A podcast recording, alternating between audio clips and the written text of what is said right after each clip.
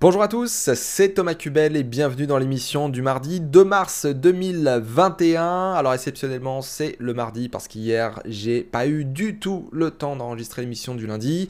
Donc aujourd'hui on va traiter l'actualité SEO de la semaine du 22 février au 1er mars. Ensuite on ira voir la météo des SERP et je finirai avec un sujet du jour un petit peu exceptionnel. Il y a un article qui est sorti dans l'actualité assez récemment sur Search Engine Journal qui fait une histoire, l'histoire du SEO depuis 20 ans.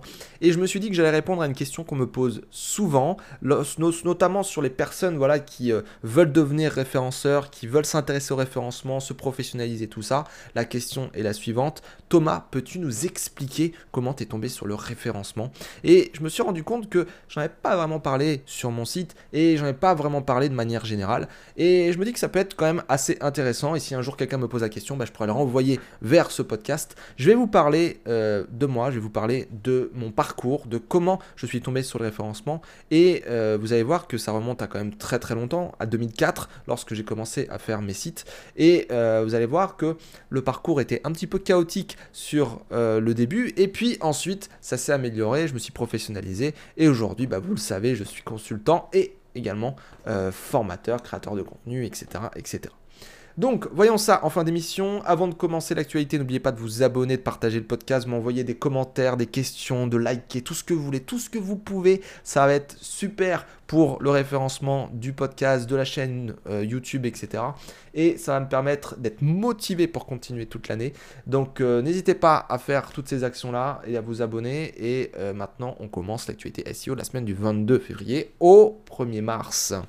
Alors on commence avec euh, internet-formation.fr 23 février 2021, le blog de Mathieu Chartier qui nous dit cette semaine la Google Search Console affiche les associations avec euh, d'autres services.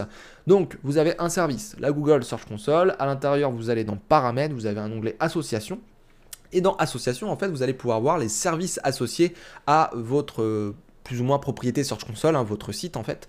Et vous allez pouvoir notamment retrouver eh bien, vos propriétés Google Analytics, compte Google Ads, chaîne YouTube, console Play, le compte développeur de, Play Store, le compte Chrome Web Store et les consoles actions pour les apps vocales. Donc par exemple sur ce screen là pour les personnes qui sont sur YouTube, eh bien vous voyez que Mathieu Chartier il a une propriété blog.internet-formation.fr, c'est sa propriété Search Console et il a en plus de ça sa chaîne YouTube et son compte Google Analytics qui sont euh, eh bien liés directement voilà dans cette partie association et donc ça permet d'avoir des confirmations sur est-ce que tout est bien configuré sur la même adresse, euh, quel service, quel compte, euh, quelle propriété euh, est, bien lié à, tout ça.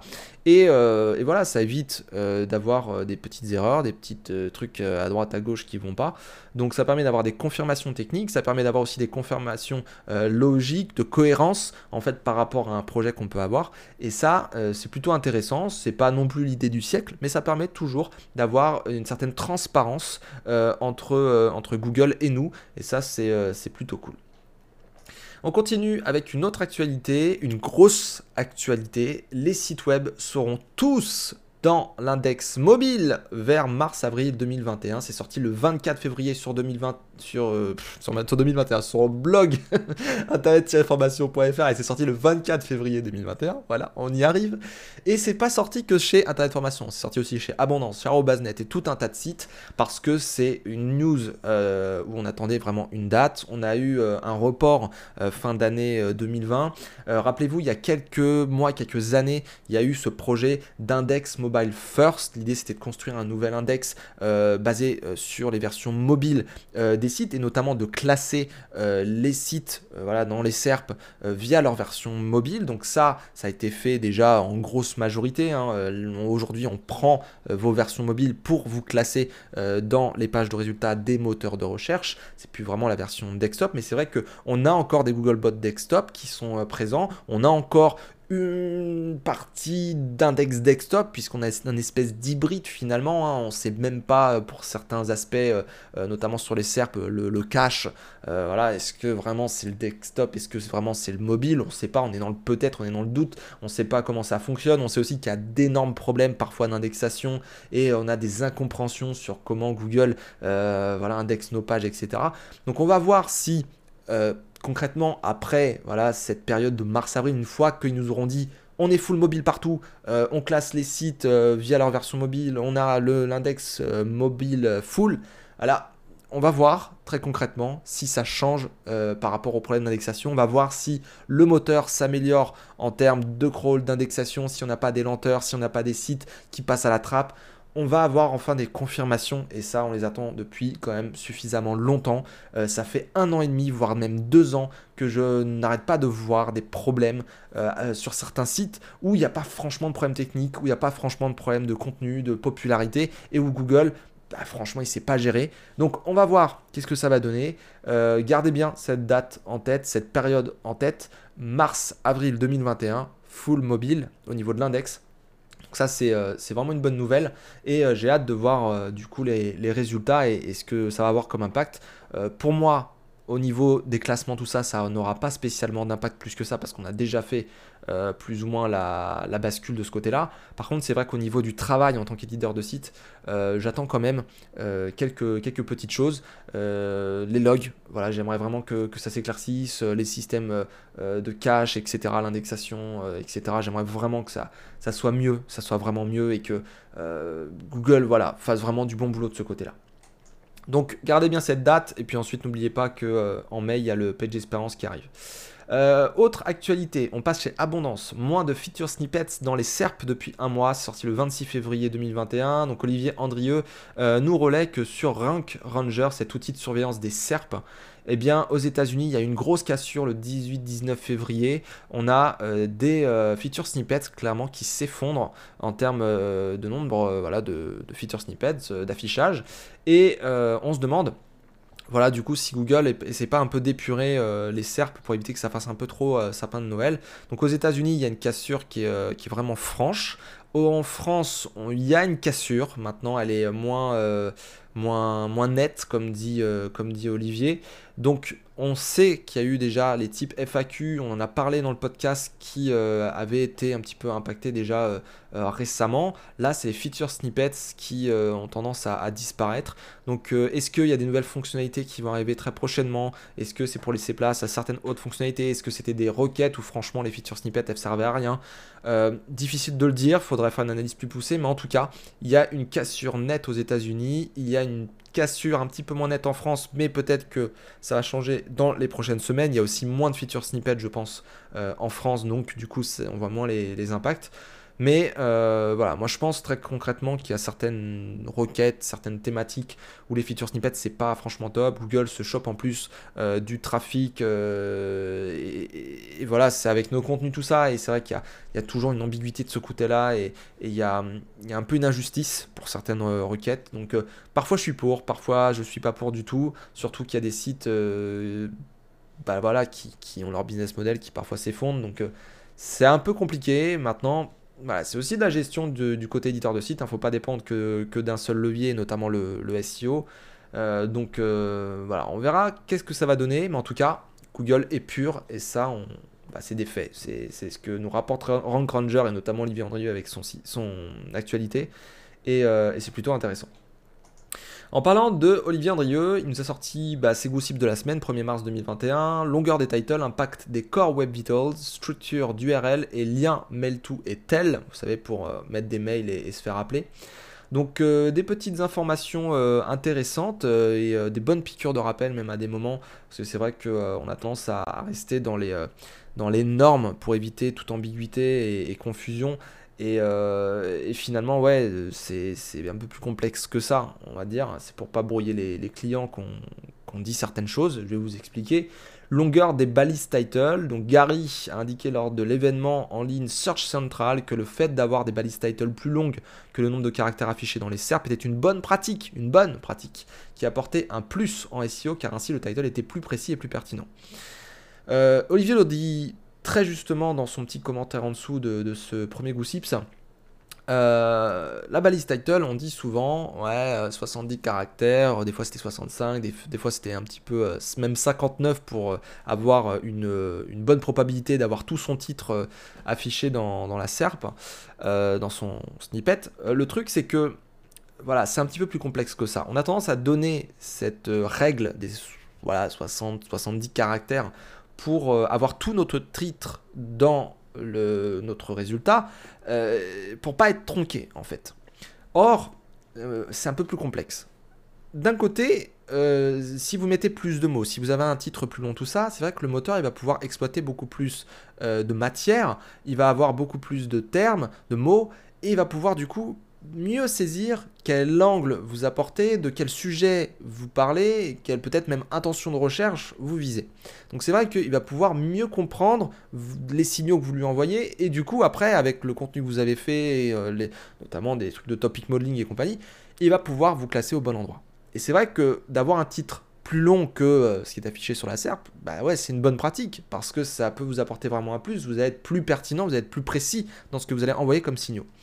Maintenant, c'est vrai que il y a ce côté-là qui est super important, mais de l'autre côté, c'est là où on peut être dans le peut-être ou le doute euh, entre deux chaises, si je puis dire, c'est que mine de rien, bah, c'est bien d'avoir un titre relativement court euh, qui va pas être tronqué parce que vous contrôlez un petit peu plus, euh, on va dire, le taux de clic, le CTR, l'impact visuel que vous allez avoir.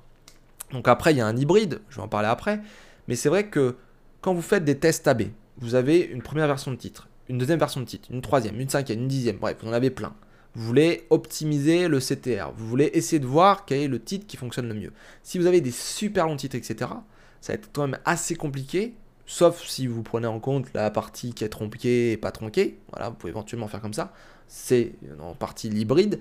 Euh, mais c'est vrai que quand on a des tests AB à faire, quand on veut essayer de contrôler au maximum l'affichage SERP, etc., bah on se dit, ouais, là, au moins, il ne va pas me tronquer. On rentre dans ces euh, nombres de caractères-là et on est sûr que Google va pas, euh, va pas casser le truc. Ou du moins que la probabilité va quand même être faible en termes de euh, modification du titre. c'est un peu, voilà, ces deux débats-là. Il y a le côté, je contrôle mon titre, je contrôle le CTR, je contrôle ce que j'affiche sur Google.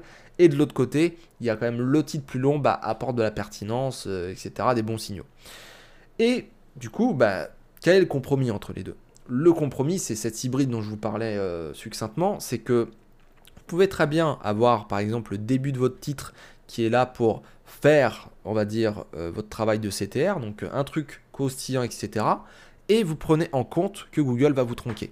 Donc c'est-à-dire que vous pouvez mettre la première partie pour le CTR faire vos tests, etc. Et à chaque fois que vous faites vos tests, même si c'est plus long, bah, vous prenez en compte que c'est la partie la plus à gauche possible qui va être vue par les utilisateurs, qui va être euh, pas tronquée du coup, qui va pas être exclue de Google, par Google, et, euh, et du coup vous rajoutez des mots ensuite pour avoir plus de signaux de pertinence envoyés.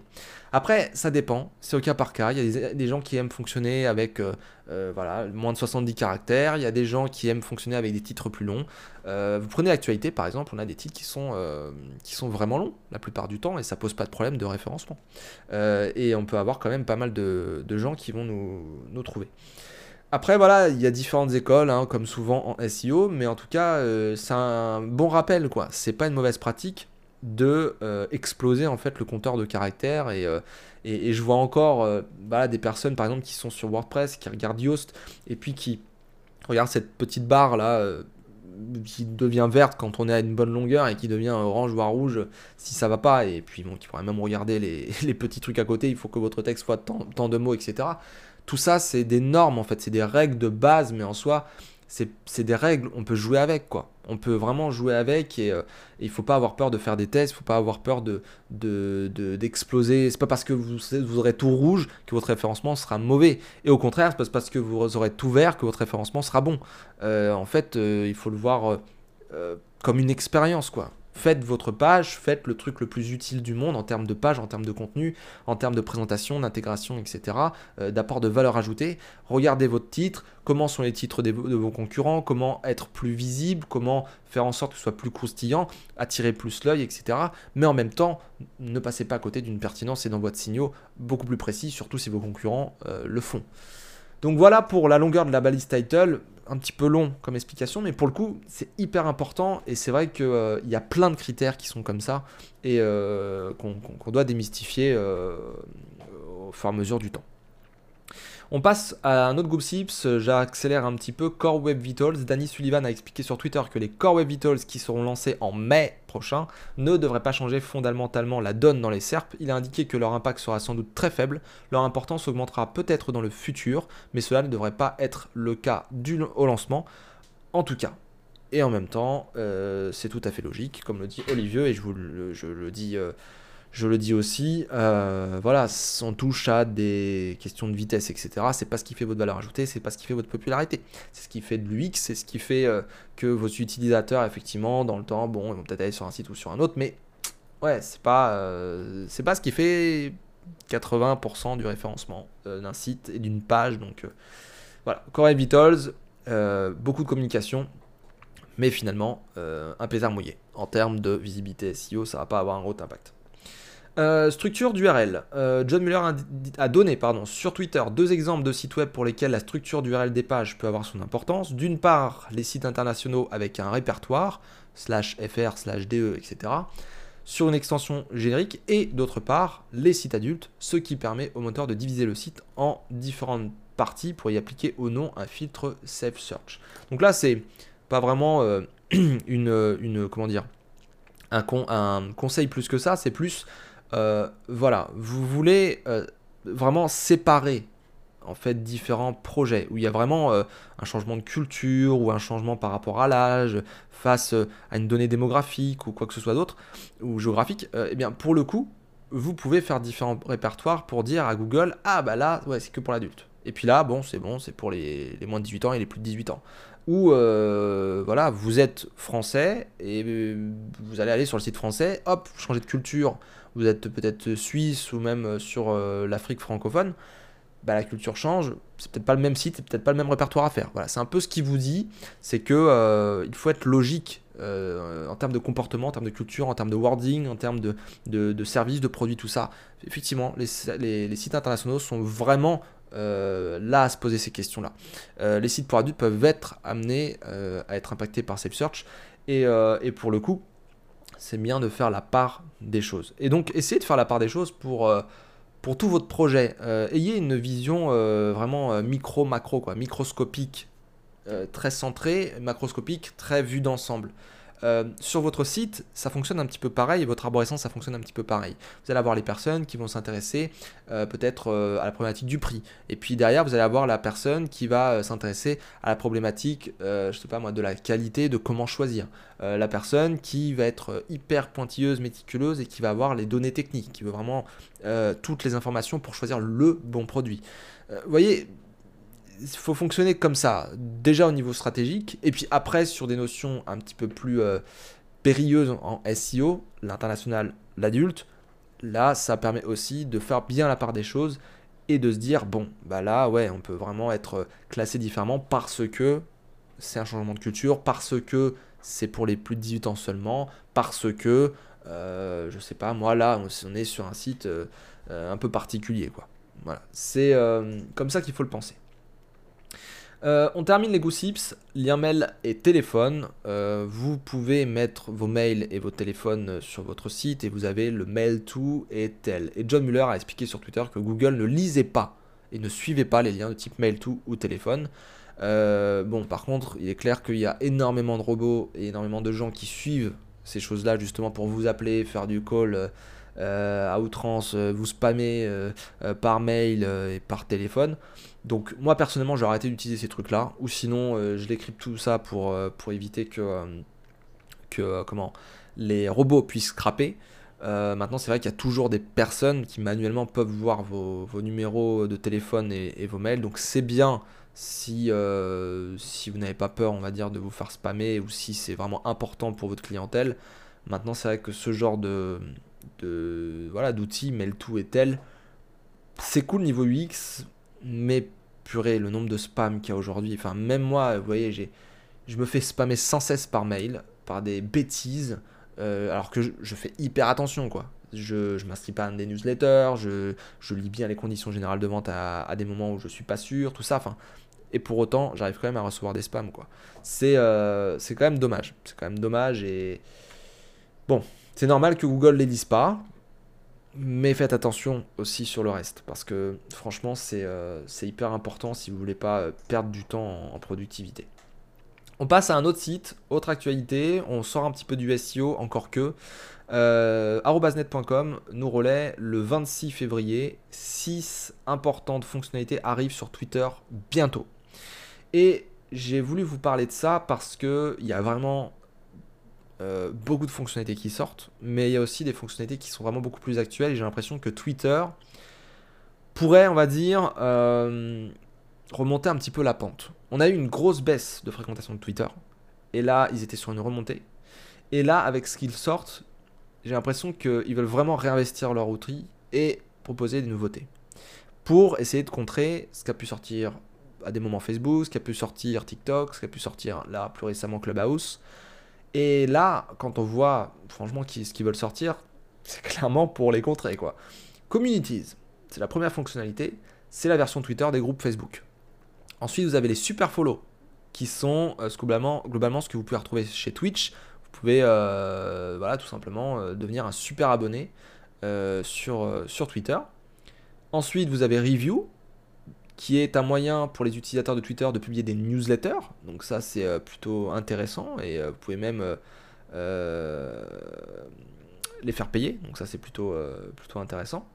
Ensuite, vous avez Spaces, où là, c'est la version de Twitter de Clubhouse carrément, avec des, euh, chans audio machin. Ensuite, vous avez Smarter Safety, qui est un moyen pour vous de bloquer automatiquement ou de mettre en sourdine des comptes abusifs.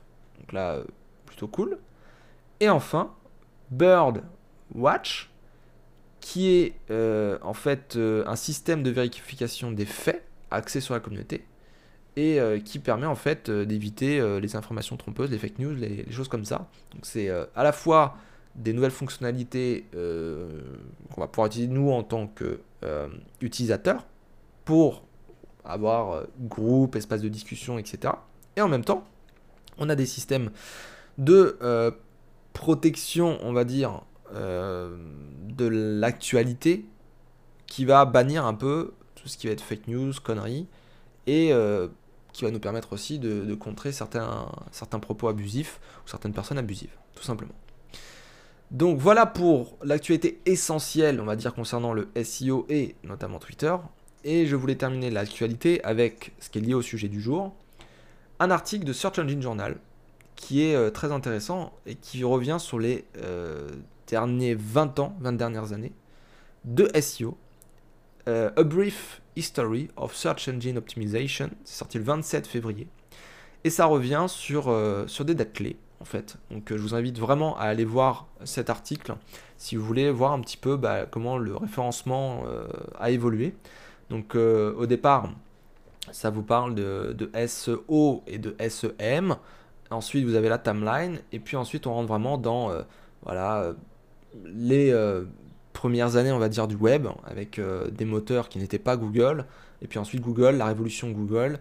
Google AdSense, ensuite le référencement local, la personnalisation, l'arrivée de YouTube Analytics, Master Tools, l'Universal Search.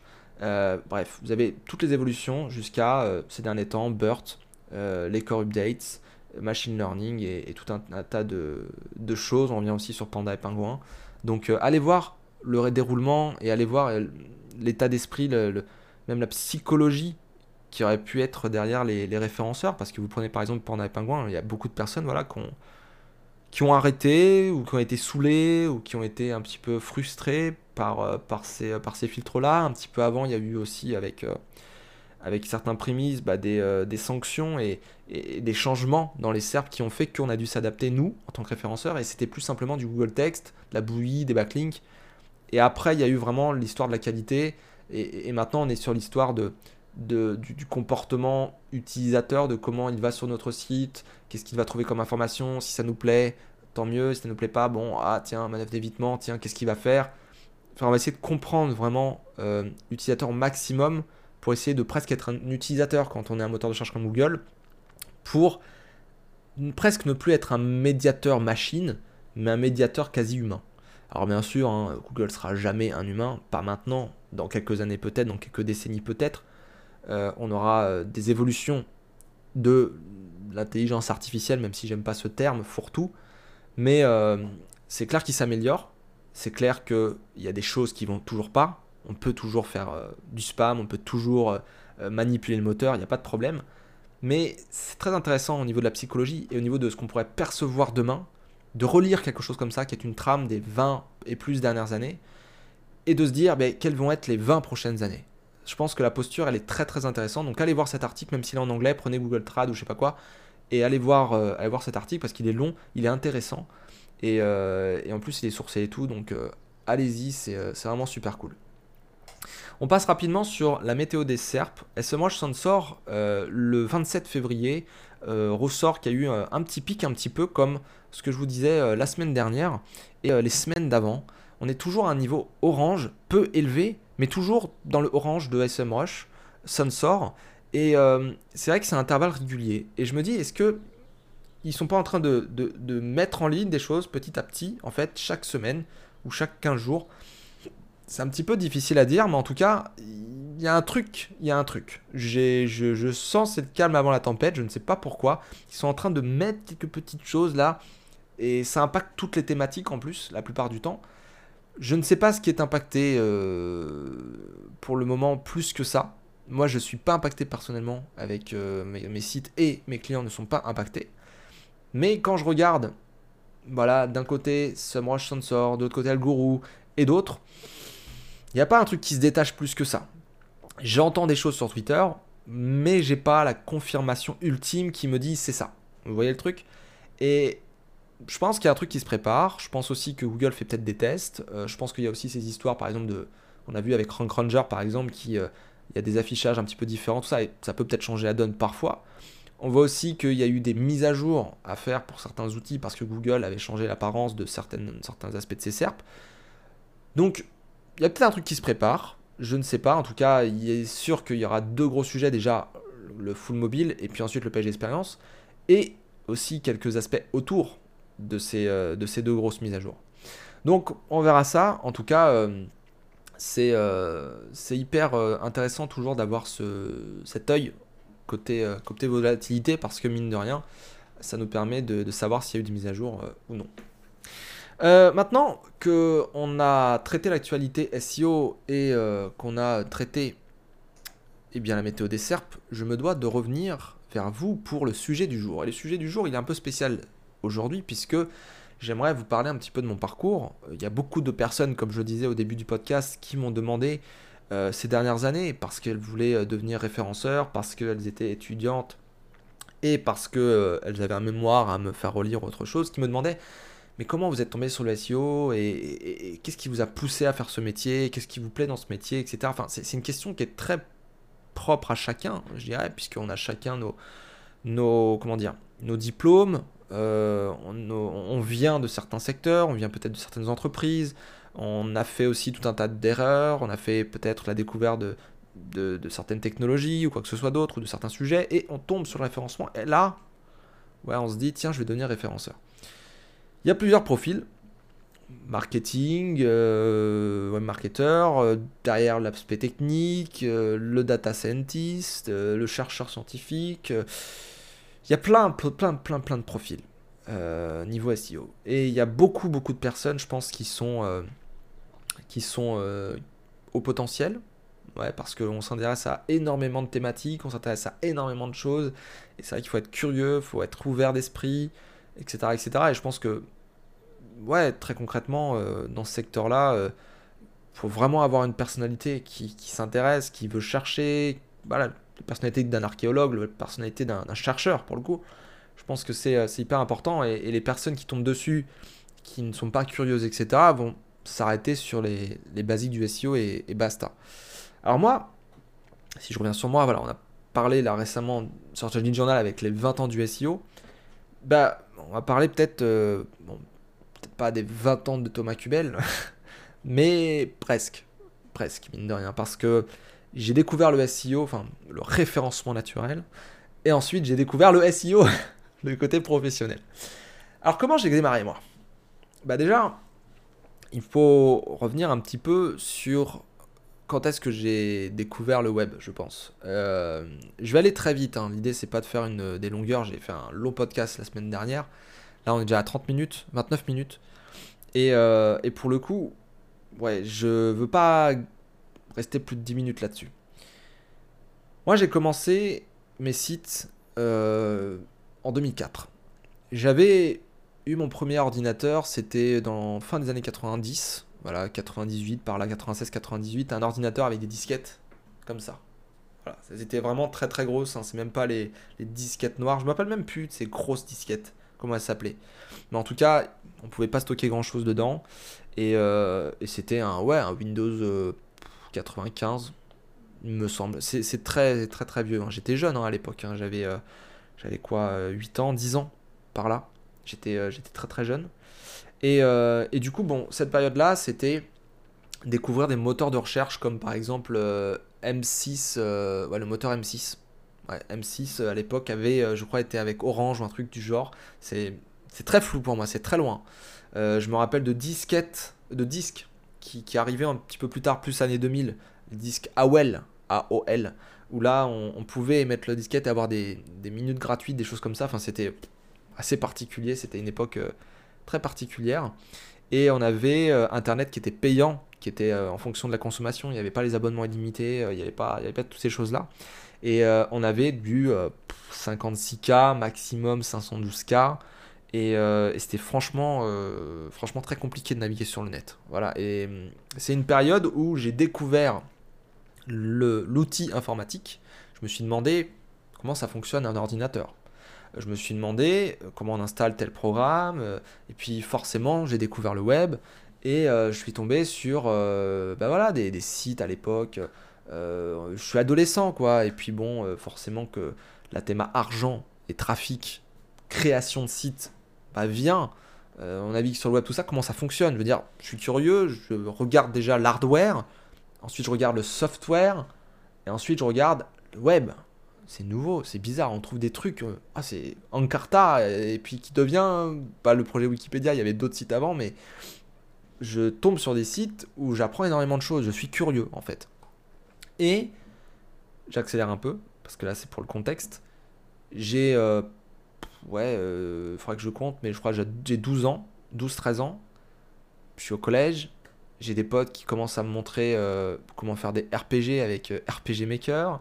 Je commence à créer mes premiers sites web avec Multimania, avec eFrance, avec, avec Wanadu, les, les, hébergements gratuits Wanadu. On n'a pas d'argent, on est au collège. Et puis je commence à aller sur radin.com pour les petites astuces euh, euh, de, de, comment gagner de l'argent avec le web, avec, euh, avec du, test, du test de site web, avec des trucs genre Eurobar, et puis je me retombe sur, sur Eurokiddies, et puis sur d'autres sites de ce genre. Et puis finalement, je fais mes premiers sites un petit peu plus sérieusement. On est en 2004, 2005, 2006, jusqu'à 2008. Voilà. Et à partir de là, bah ouais, je fais de l'autosurf, je fais de l'eurobar, je fais du référencement. Et c'est là ma première découverte avec le référencement, c'est euh, mettre des, euh, des, choses dans la, dans la méta keyword, dans la méta description, dans la title. C'est m'inscrire sur des annuaires. C'est euh, faire en sorte d'apprendre le HTML, de faire correctement les choses. Et c'est attendre, mais vraiment attendre. Je répète, attendre que Google indexe ma page et me positionne. Et à chaque fois que je mets une, mise à jour de, la page pour ranker, c'est attendre encore, et encore attendre. Et ne pas avoir de Google Analytics à l'époque, euh, parce que je ne savais même pas ce que c'était. Très concrètement, à cette époque-là, c'est le référencement que je trouve dans des cours de comment faire du trafic, mais c'est pas du tout je suis référenceur et je ne connais pas Olivier Andrieux, je ne connais personne qui fait du référencement. C'est je suis dans mon coin à faire mon site et je sais qu'il faut mettre des choses dans les balises, mais c'est tout quoi. Et je me prends, je me pose pas la question, je suis complètement insouciant à cette époque-là. Euh, et, pour le coup, je ne sais pas que c'est un métier et, je suis là en train de, de, découvrir en fait qu'on euh, peut faire du trafic juste en changeant des mots et des mots qui n'ont rien à voir avec le contenu que j'ai fait quoi. C'est genre je parle de je sais pas musique, alors mon premier site, je parlais de batterie musique de cinéma, c'était euh, voilà, je faisais beaucoup d'effets spéciaux avec ma petite caméra, webcam, tout ça et puis des, petits logiciels de montage. Et, et très concrètement, bah, j'arrivais à ranker sur des requêtes qui faisaient du trafic, donc par exemple, euh, ouais, gagner de l'argent ou des trucs comme ça, donc des secteurs qui sont porteurs sur le web, je mettais ça dans les keywords, je bourrais de mots-clés tous mes textes, alors que je parlais cinéma. Ça va rien à voir avec le fait de gagner de l'argent, quoi. Et donc, voilà, ça c'est vraiment la première période de Thomas Cubel concernant l'arrivée sur le web et le référencement. Et là, c'est pas c'est pas un métier. Du coup, c'est vraiment une activité, un, truc fun que je fais euh, sur mes temps libres euh, quand je suis hors dehors de l'école et, et c'est des sites qui sont très moches et euh, voilà, c'est juste histoire de comprendre un peu l'outil informatique, m'amuser un petit peu, avoir une activité et basta. Je suis dans l'aspect découverte, curiosité. Et j'arrête en 2008. Voilà, 2008, euh, j'arrête de faire des sites pendant pas si longtemps que ça finalement quand je prends du recul, euh, parce que bah, je fais mes études au lycée et en fait j'ai moins de temps. J'ai moins de temps, j'ai pas les mêmes personnes autour de moi et je vais sur les jeux vidéo. Les jeux vidéo et euh, je joue euh, voilà, à Counter-Strike, euh, la version 1.6, la version condition 0. Ensuite, bon, source, tout ça, j'ai pas trop fait, mais Counter-Strike. Ensuite, il y a le fameux Minecraft qui arrive. Je monte des teams, je monte des équipes de jeu. je suis, comme on appelle dans le jargon, un leader de team. Et je fais des partenariats, notamment avec des, hébergeurs de, serveurs de jeux, pardon, des, créateurs de serveurs de jeux et des hébergements web pour les teams. Déjà sur Counter-Strike avec, euh, avec une boîte qui s'appelle MTX Serve qui fait des, serveurs de jeux. Et euh, voilà, on commence à être potes avec MTX Serve. Je fais des tutoriels chez MTX Serve, je participe sur le forum, j'aide énormément de, gens. Je suis sur TeamSpeak, je suis sur Mumble et euh, ça finira sur Discord. Et très concrètement, je commence voilà, sur vraiment l'aspect Counter-Strike FPS, à installer des, euh, CMS, quoi, des Nuket Clan, des trucs comme ça, jusqu'à arriver sur Minecraft, à travailler avec euh, bah, des gros sites, très concrètement, qui font beaucoup, beaucoup de trafic déjà de base, sans référencement. Et on commence à se poser la question tous ensemble euh, bah, de comment faire plus de trafic et comment faire de l'argent, fait. Et euh, à partir de là, bah, on tombe sur tout un tas de, choses. Mais là, on est à l'époque déjà WordPress. Les sites sont faits en HTML et on est en train de les migrer sur WordPress. Et à ce moment-là, je découvre, redécouvre en vérité, le référencement naturel et je me rends compte que ça s'appelle le SEO. Voilà, ça s'appelle plus le référencement naturel plus que ça, ça s'appelle le SEO et on parle de euh, choses beaucoup plus avancées. On n'est pas simplement sur du keyword, on n'est plus simplement sur du title ou autre, on est sur du page round sculpting. On est sur faire des backlinks, euh, mais backlinks euh, avec ouais, réseau de sites, etc., etc. Là, on est à l'ère, on va dire, autour du no-follow. On n'est pas sur l'ère pingouin ou panda, on est à l'ère où c'est encore vachement permissif et où on fait des choses beaucoup plus complexes et où le SEO est vraiment a commencé à, se démocratiser, où on trouve de l'information facilement sur le web et où on a encore des forums comme Info, tout ça, qui sont très très actifs. Ou euh, Webmaster euh, Hub, des trucs comme ça. Et euh, totalement, je vais là-dedans, très concrètement. J'investis énormément de temps à mes études, où là je suis donc au CNAM, Conservatoire National des Arts et Métiers, je fais un tronc commun de webmastering, donc création de sites HTML, CSS, PHP, JavaScript, Ajax et compagnie, gestion de projet web, web design avec Photoshop et GIMP, euh, un petit peu d'Illustrator, un petit peu de référencement, un petit peu de, de rédaction, etc. Bref, un tronc commun pour pouvoir créer des sites.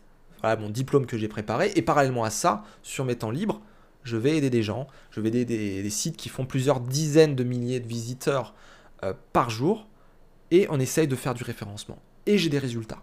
Et c'est là le déclic. Le déclic, c'est que j'ai un travail euh, d'étudiant développeur et en même temps, le référencement me passionne. Mais me passionne et je ne sais, je sais que c'est un métier, mais je ne suis pas encore là convaincu par le fait qu'il faut que ce soit mon métier. Je suis encore sur, je vais être développeur avec une option j'aime le SEO. c'est un peu ça le délire. Et là, on est en 2010, 2011. C'est des gros sites. C'est euh, minecraft-france.fr. C'est euh, des sites comme GameWave. C'est des sites euh, comme MTXR ou voilà d'autres sites. Je peux pas trop citer les noms, mais en tout cas pour ces trois-là, c'est déjà des gros sites où il y a pour certains des enjeux business, pour certains c'est une passion, on va dire rémunératrice, et pour certains c'est juste de la passion. Voilà, tout simplement. Et euh, je fais mes armes en fait sur ces sites à plusieurs, euh, plusieurs dizaines de milliers de, visiteurs par jour. Et euh, je teste, je teste, je teste, je fais des choses, je fais des strats, j'imagine, je comprends, je lis, j'achète les bouquins qui sont derrière moi. déjà le, bouquin de Gilles Grégoire, qui est titanesque et qui est très très très compliqué, très difficile à lire, mais qui est extrêmement complet. Après le livre d'Olivier Andrieux, forcément. Et je regarde tous les bouquins sur référencement, je commence à, m'améliorer en anglais et j'achète des bouquins en anglais. Et euh, petit à petit, voilà, je deviens euh, la personne qui fait un peu du référencement dans, on va dire, l'écosystème où je suis, c'est-à-dire sur Mumble, tout ça. Bon, bah, je vais de Mumble en Mumble, de TeamSpeak en TeamSpeak euh, pour aider des gens euh, qui euh, voilà, voudraient un petit peu plus de trafic ou avoir une bonne configuration, installation de leur, système jeux vidéo, quoi, les serveurs de jeux et compagnie. Et en fait, petit à petit, voilà, bah, l'oiseau fait son nid et, et, très concrètement, je me passionne pour le truc et je deviens, on va dire, presque professionnel. Je dirais que je suis semi-professionnel, c'est-à-dire que je sais donner des recommandations, mais j'ai pas encore l'enjeu consultant. C'est-à-dire que j'ai un cabinet de conseil, gérer des clients, faire des propales, faire euh, tout ce qui est euh, voilà, euh, cahier, cahier des charges, cahier de ROCO, faire de la validation, avoir des structures méthodologiques, etc. Ça, je n'ai pas. Et du coup, je lance ma boîte 2013. 2013, développeur, avec option SEO. Et là, bah, comme j'ai déjà une méthodologie pour être développeur, je fais mon premier site e-commerce pour, pour une première cliente. Et ça se passe pas très bien ça se passe pas très bien, j'ai un problème. Je, je n'aime pas le cadre. Et je me dis, et si mon instinct me disait un truc? C'est un peu ça le délire. Et j'ai quelqu'un, justement le fondateur d'MTXerve, euh, Mathieu si tu m'entends, qui euh, me fait un déclic. Euh, c'est lui qui m'a dit de lancer ma boîte pour être développeur. Et il me dit, mais pourquoi tu fais pas que du référencement? Il me dit simplement ça. Et je regarde, je commence à m'intéresser et je vois qu'effectivement, il y a beaucoup de, personnes qui font du référencement leur métier à 100%. C'est pas simplement une option dans les agences web ou autre. C'est un métier où on peut vraiment être que consultant et on aide les gens là-dessus. Et puis, j'achète un bouquin qui s'appelle. qui s'appelle, euh, je sais plus comment, Consultant, euh, trouvez vos premières missions, un truc comme ça. Bref, je pourrais vous donner les références si vous me les demandez je lis ce bouquin et ça explique globalement comment devenir consultant de manière générale, sans même parler euh, du, euh, du côté SEO. C'est vraiment consultant lambda, comment on monte un cabinet de conseil. Je m'intéresse au truc, je commence à faire mes méthodologies, je commence à faire des méthodologies SEO et conseil et consulting SEO. Je commence à faire mon site, je commence à bloguer, je commence à être sur les réseaux sociaux, je commence à me rendre compte que je vais vers, je vais devenir consultant SEO et je switch mon activité euh, de développeur avec option SEO à full référenceur. Et à ce moment-là, on est en 2014. 2014, euh, ça signe pas. Ça signe pas. Euh, j'ai fait mes méthodologies, je suis prêt à me lancer, je suis prêt à, ouais, à travailler en fait. Et pour le coup, rien ne signe. J'ai des propositions qui sont faites, je rencontre des gens formidables, Pierre Amelot, Laurent Bourrelli et d'autres. Je peux pas tous vous citer, mais merci à tous pour ceux qui m'écoutent. Et il euh, y a un problème, je ne... ça décolle pas, ça décolle pas. Ça décolle pas et, c'est un gros souci parce qu'en fait, euh, je travaille sur le référencement depuis 2010. J'ai eu mes premières armes en 2004 et je connais le principe. J'ai eu l'évolution du web dans la tronche et ça décolle pas. Et qu'est-ce que je fais? Qu'est-ce que je fais? Bah en fait, euh, je vais chez Pierre Amelot. Pierre Amelot, je le rencontre sur euh, le podcast de Laurent Bourrelli. Laurent Bourrelli interview Pierre Amelot, quoi. Je vais en commentaire, je parle à Pierre parce qu'il m'a vraiment euh, tapé, tapé dans l'œil. c'est un mec qui est extraverti, qui a de l'énergie, qui, qui t'embarque avec lui, qui a des propos qui sont logiques, cohérents. Il me parle, ce mec, quoi. Et Pierre, c'est la personne qui fait le point de bascule, en fait. Et qui va faire l'effet domino qui fait qu'aujourd'hui, bah, je, vis de ma, je vis mon activité, j'ai plein de projets, je suis ambitieux, etc. Et Pierre, c'est toujours un très bon pote. Et je suis allé chez Pierre, il m'a invité chez lui carrément. Et pendant une semaine, j'ai été en immersion avec lui. Personnellement et professionnellement, parce que il était dans une agence à l'époque, et j'ai connu le travail d'agence, j'ai compris le travail de faire une propale, j'ai compris le travail concret, comment on chiffre, comment on, voilà, comment on, doit penser en fait entre, en, tant qu'entrepreneur, en tant que freelance. Et euh, le fait de voir le côté personnel de Pierre, puisqu'il m'a invité chez lui, j'ai vu comment il bossait en télétravail, comment il, euh, voilà, il avait les gens au téléphone, etc. Et par mimétisme, finalement, j'ai compris mes problèmes. Et Pierre aussi a relevé que sur mon site, j'étais trop blogueur, j'étais trop éditorialiste à parler de référencement et pas à me vendre. Et donc, j'ai fait une refonte de mon site. J'ai fait un format au niveau du site qui était beaucoup plus professionnel. Je ne vais pas dire agence parce que je suis toujours freelance, mais au niveau des call to action, au niveau du wording, au niveau des pages prestations, au niveau des templates, etc. J'étais beaucoup plus professionnel. Et vous n'allez pas me croire, je sors fin décembre, ouais, fin 2014, le nouveau site, la V2 du site thomascubel.com. Les vacances de Noël passent. Et 15 jours après la fin des vacances de Noël, j'ai mon premier client que je signe. J'en ai un deuxième, j'en ai un troisième, j'en ai un quatrième. Et cette année 2015 était folle. J'ai appris énormément. Je prenais tous les clients.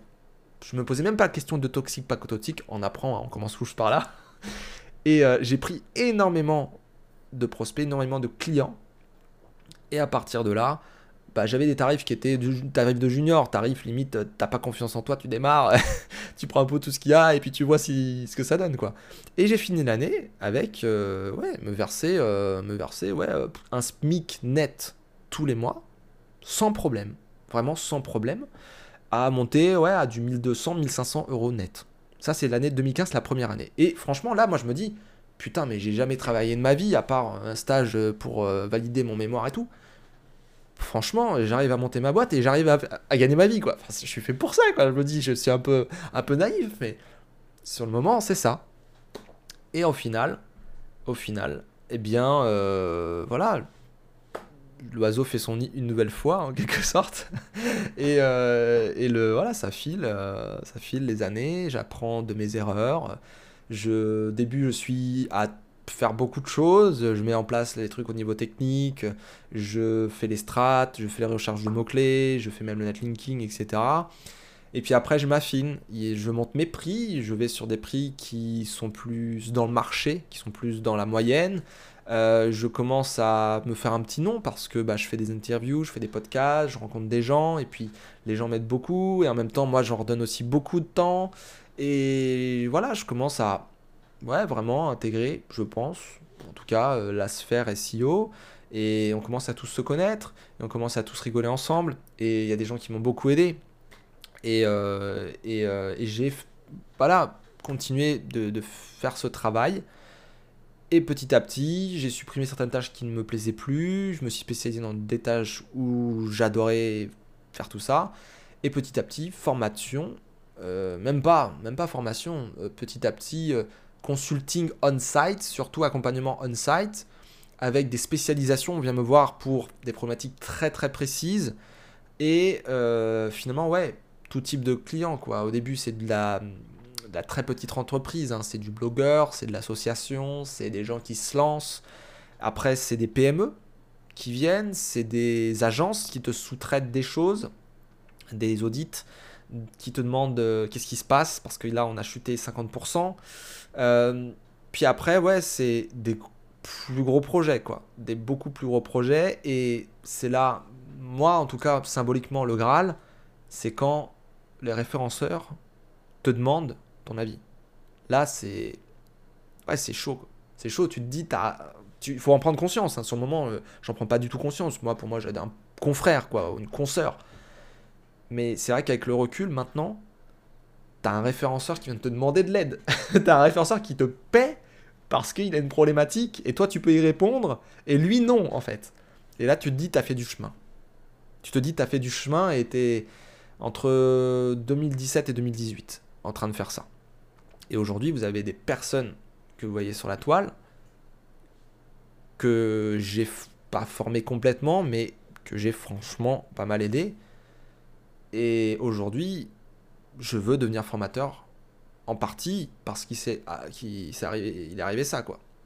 Et euh, je souhaite que des consultants demain euh, ou des étudiants qui souhaitent devenir consultants, eh bien deviennent des bons consultants et fassent un chemin, je l'espère aussi euh, enrichissant, aussi aussi complet que ce que j'ai pu avoir. Et encore, je suis encore finalement un peu naïf là, et je me dis, j'ai tout à apprendre encore. Parce que ça évolue tellement vite ce secteur-là. Enfin, sur les basiques, ça n'évolue pas, mais on touche à tellement de métiers. Il y a le SEO, puis autour il y a l'UX, il y a le graphisme, il y a euh, la création de contenu, le data science, il y a tout un tas de choses que on est sans cesse en fait stimulé par des, nouveaux challenges, des nouveaux sites, des nouveaux business models, des nouvelles thématiques, des nouveaux problèmes avec Google, le full mobile par exemple. Euh, et parfois il y a des incompréhensions. Tiens, on fait tout pareil que lui et puis ça marche pas. Pourquoi? On est, c'est jamais acquis. Vous voyez le truc. Et euh, et pour le coup, on apprend, ça nous stimule, c'est super bien comme, euh, comme métier. Et moi, je rajoute le côté en plus création de contenu, formation. Et, euh, demain, j'espère ajouter d'autres choses parce que bah, j'ai énormément de, passion à côté d'hobby. Vous savez que je suis musicien, je pense que vous l'avez euh, suffisamment vu.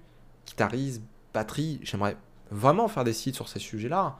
J'aimerais vraiment faire des gros projets comme j'ai avec le, la, boîte thomascubel.com. Euh, et c'est vrai que, voilà, aujourd'hui, j'ai des ambitions, c'est pas terminé.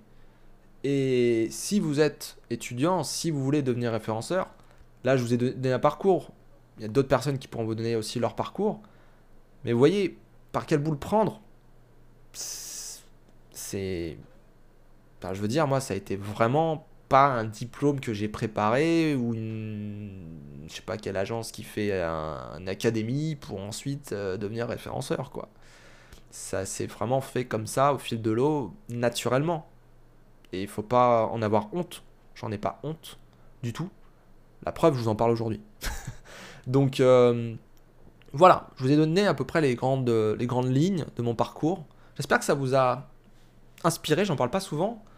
Mais ouais, je suis un petit geek dans l'âme. Je suis un mec qui, franchement, a traîné ouais, avec... Euh, avec des personnes euh, sur Mumble, sur TeamSpeak, à jouer aux, jeux vidéo, FPS, tout ce que vous voulez. Euh, et euh, je suis pas du tout un mec, je sais que y a souvent des gens qui me disent ouais, t'as fait des études marketing, etc., commerce, machin. Si vous saviez, j'ai pas mon bac hein, déjà. J'ai un bac plus 1, mais j'ai pas mon bac. C'est super. Hein et mon bac plus 1, c'est au CNAM, Conservatoire national des arts et métiers, option webmastering, euh, comme ça s'appelait à l'époque, webmaster, webmestre, c'est ce qui est écrit sur le diplôme, webmestre. Le ministère de euh, machin de la recherche là euh, certifie que Thomas Cubel est webmestre. c'est marrant, très très marrant ce mot. Enfin bon bref, voilà pour la petite histoire. J'espère que ça vous a aidé à y comprendre un, peu plus sur comment on peut arriver à, à, devenir un référenceur, à me connaître aussi un petit peu plus. Toujours bien de créer du lien avec vous. Si vous avez des questions sur mon parcours, si vous voulez que je vous donne mon avis sur le, sur, le vôtre ou votre futur parcours, ou si vous voulez que, que, que je vous voilà, que je réponde à des questions, hein. vous savez, hein, moi je suis Ask Me Anything, c'est ce que j'ai mis sur mon, mon, Twitter, hashtag Ask Me Anything. J'aime qu'on me pose des questions, j'aime aider les gens, donc euh, n'hésitez pas, faut juste pas se foutre de moi. C'est tout. voilà, sur ce, c'est la fin du podcast. Euh, n'oubliez pas, la page Tipeee. N'oubliez pas de partager, commenter et de vous abonner à la chaîne YouTube. Merci d'avoir écouté. Je vous dis à la semaine prochaine et euh, surtout prenez bien soin de vous. Allez, à bientôt. Ciao, ciao.